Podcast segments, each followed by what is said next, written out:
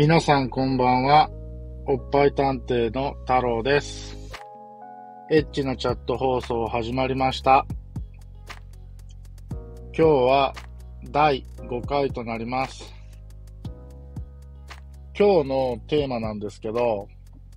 アダルトチャットのサイトの種類についてお話ししたいと思います。結構アダルトチャットを運営してるサイトっていうのはあるんですけども、えーっと、古い、まあ、老舗っていうんですかね。っていうサイト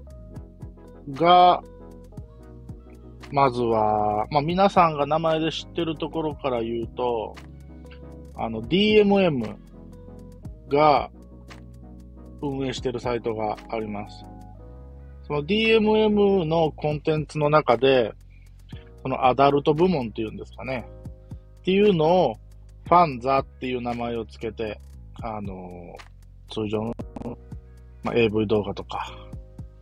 まあそういうコンテンツを販売してるところに、ファンザのアダルトチャットがあります。それが、まあ、僕が15年前にチャット始めた時には、もうすでにありました。で、もう一つ紹介したいのが、まあ僕がメインで使ってるサイトなんですけど、エンジェルライブっていうサイトがあります。これももう、僕、15年前にはあったし、もう20年以上続いてる老舗サイトかなと思います。あとは、うん、そうだな、利用者数からいくと、DX ライブっていうサイトがあるんですけど、僕も、それこそ10年ぐらい前に一回使ったことがあるとかその程度なんですけど、このサイトはおそらく海外のサーバーを経由してるようなサイトなのか、結構サイトの説明とかが英語だったりします。で、他にも、えーっと、ジュエルライブっていうサイトとかがあるんですけど、ま、基本的には、えーファンザのアダルトチャットとエンジェルライブ。この二つを中心にお話できたらなと思います。で、あのーチャットサイト、まあ、当然き、あの、アダルトチャットサイトのお話はするんですけど、まあ、ファンザとかだと、チャットのカテゴリーの中に、アダルトっていう部門もあれば、えー、まあ、人妻っていうカテゴリーもあったり、まあ、人妻だと、まあ、少し、まあ、結婚されてて少し年齢高めの女性の方がいるっていうようなイメージを持ってもらったらいいと思うんですけど、こういうカテゴリーがあったり。まあ、その中で、アダルトじゃなくて、ノンアダルト。まあ、脱ぎませんよ。まあ、そういうエッチなことはないですよ。っていうようなカテゴリーもあったりして、カテゴリー分けがファンザとかだとされてます。で、もう一つさっき言ったそのエンジェルライブですと、エンジェルライブっていうサイトの中でのカテゴリー分けっていうのはないんですけど、まあ、エンジェルライブの姉妹サイト。まあ、運営してる親会社は一緒なんだけど、このサイ別で、まあ、エンジェルライブっていうサイトがあって、まあ、それの姉妹サイトで、チャットピアっていうサイトがあるんですけど、まあ、それがそういう人妻系の、に特化したサイト。で、ライブで55っていうサイトもあって、それは、まあ、ノンアダルト系のサイトみたいな感じで、まあ、ファンザは、ファンザの中でのカテゴリー分け。まあ、エンジェルライブは、まあ、親会社がリアズっていう会社なんですけど、まあ、リアズが、えー、アダルトのサイト、人妻系のサイト、ノンアダルトのサイトってサイトを運営してるっていうような形です。で、まあじゃあその、ファンザのチャットとエンジェルライブ何が違うんよっていう話なんですけど、まあ、基本的な使い方っていうか、ルールっていうか、まあ、基本筋は、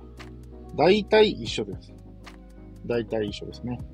あの、少し、うん、値段が違ったりとか、まあ、そういうのはあるんですけど、値段のことについてはまた、えー、別の回に詳しくお話しするんで、まあ、というかまあ今回第5回なんですけど、まあ第5回が収録した後すぐ第6回も収録しようかなと思ってて、まあ、第6回では少し値段の話をしようかなと思ってます。で、値段以外に違うところなんですけど、えー、まあ、システムでは大きな違いっていうのはないんですけど、そうですね。それ以外に僕がチャットレディの女性からこれは聞いた話なんで、えー、どこまで正解かわかんないんですけど、結構その、女の子の傾向っていうのかな？ジャンルというか、そこに違いがあるっていう風に聞きました。なんかエンジェルライブの方がパンザに比べて若い子が多いよって、そのチャットレディさんは言ってました。え、っていうことは、ファンザの方が年齢高めなんですか？って言ったら、そんなおばさんとかがいるっていう話ではないんだけど、なんていうんか、エンジェルライブの方が、こう、ちょっとキャピキャピ感のある女の子が多いよっていうような話を、そのチャットレディさんはしてましたね。僕が自分で利用した肌感覚としては、まあ、基本的にエンジェルライブを使うので、ファンザの方はそんなに、えー、たくさん使った経験ってないんですけど、僕の肌感覚としては、ファンザで、まあ、喋ってる、ファンザにいる女の子の方が、なんて言うんやろ。すごい、ゃんと仕事してる っていう感じがありますね。じゃあ、エンジェルの子仕事してないんかいって言われたら、そういう感じじゃなくて、うまく伝えられないんですけど、エールライブの、にいる女の子の方が、どっちかっていうと、こう、まだこう、友達感覚で喋れる感じ？ファンザはどっちかっていうと、少しこう、キャバクラのお姉さんと喋ってるような感じを僕は受けました。これ完全に僕の感覚なんで、まあ利用されてみて、全然太郎さん言ってたのと違うやんっていう人もおるかと思うんでね。まあこれ無責任な言い方になりますけど、まあ使って自分で確認してみてくださいっていうのが最終的な言い方にはなっちゃうんですけど、じゃあなんで、あのー、太郎さんはファンザじゃなくて、エンジェルライブ使ってんの？っていうところなんですけど、まあ、あの、簡単に値段の違いも言っときますと、えっ、と、パーティーチャットだと、えっ、と、ファンザは確か1分100ポイントだったかな？まあ、1ポイント1円ですね。なんで、まあ、1分100円。エンジェルライブの場合は、えー、1分150ポイントなんで、まあ、1分150円ですわ。なので、そういう意味では、パーティーチャットだけを比べると、エンジェルライブの方が高いんですね。まあ、それでも僕はエンジェルライブを使ってるんですけど、まあ、一番簡単な話としては、僕が一番最初に利用したサイトがたまたまエンジェルライブだったんで、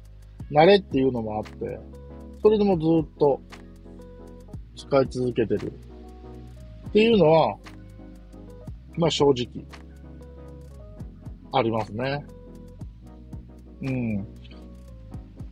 あまあ、あとはまあ僕の好みの問題で、まあそういう、ちょっとキャバクラ感が強いファンドよりは、こう、ワイワイ楽しくおしゃべりしたいなと思うので、エンジェルを使わせてもらってます。で、あのー、ファンザを利用する場合は、あの、DMM のアカウントがあれば、そのまま使えます。エンジェルライブの方は、エンジェルライブのサイトから、えー、会員登録して、登録しちゃえさえすれば、普通に使えます。で、これはあの、第1回でも少しお話ししたんですけど、やっぱりこう興味があっても一歩を踏み出せてない人っていうのは、まあその第一関門として登録するまでの一歩っていうのが結構ハードルとしては高いと思うんですね。まあ例えば、まあ個人情報登録することもそうだし、まあクレジットカードを登録するのが絶対ではないんですけど、まあ、クレジットカード登録するのもちょっとなんか初め怖いなと思ったりとか、えー、登録したらなんかすごいいっぱいメールとか来ちゃうんじゃないかなとか、まあ結構そういう不安があって、どうしようかな、どうしようかなって迷う人もいるかなと思うんですけど、意外とそんなことはなくて、本当に、あの、登録しちゃいさえすれば、そんな煩わしいメールとかもそんなたくさん来ないですし、あの、まあ、クレジットカード僕もね、当然、登録してますけど、特段それで何か問題があったとか、そういうのはないんで、そこは、安心して大丈夫なんじゃないかなって言っていいと思います。それから、あのー、まあ、僕は今ファンザとエンジェルライブの話をしたんですけど、やっぱりこのご時世スマホがこんだけ普及して、あのー、そういうチャットができるアプリみたいなのもたくさんあるみたいなんです。で、僕はそういう、まあ、スマホアプリで、えー、チャットができるようなものっていうのはほとんど使ったことがないんですけど、この収録をする前にちょっと調べてみて、一つだけそのアプリをダウンロードして、ちょっと料金表みたいなの見たりしたんですけど、僕の肌感覚では、そういうアプリでチャットをするような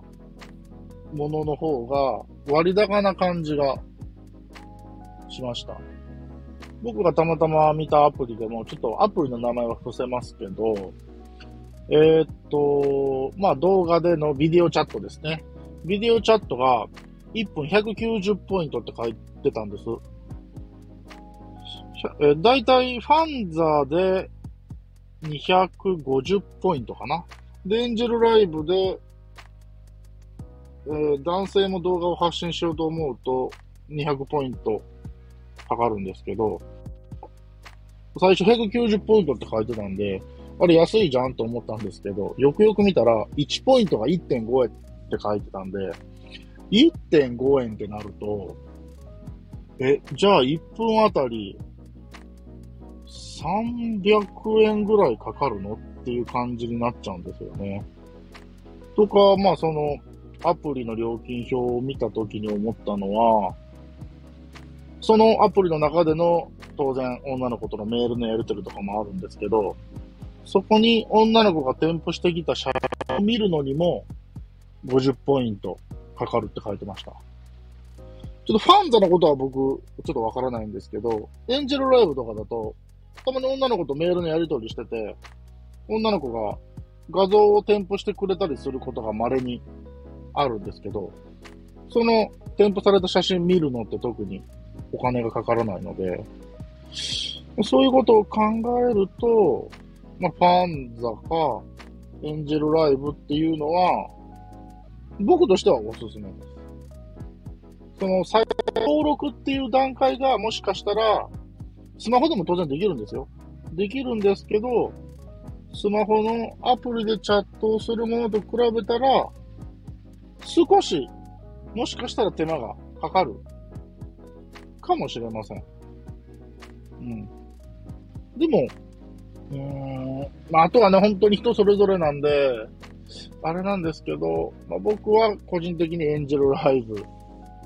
がおすすめです。もし、誰か友達とかにチャットを紹介するんであれば、僕はエンジェルライブを紹介します。え、なんで太郎さんそこまでエンジェルライブ押すの？っていうところなんですけど、これはまた別の機会に、エンジェルライブを進める理由っていう、あの、回も収録しようかなと思ってるので、そこで、詳しくお話をします。なので今日は、あアダルトチャットサイトの種類についてということで、少しお話しさせてもらいましたが、はい。今のところ僕がお勧めするのは、まあ、DMM がやってるファンザのチャットか、エンジェルライブの、まあ、この二つですね。もし気になった方がいたら、まあ、どっちか登録してみて、やってみていただけるといいんじゃないでしょうか。ということで、第5回はこれで終わりです。また次の投稿も待っててください。それでは皆さん、さよなら、バイバーイ、またねー。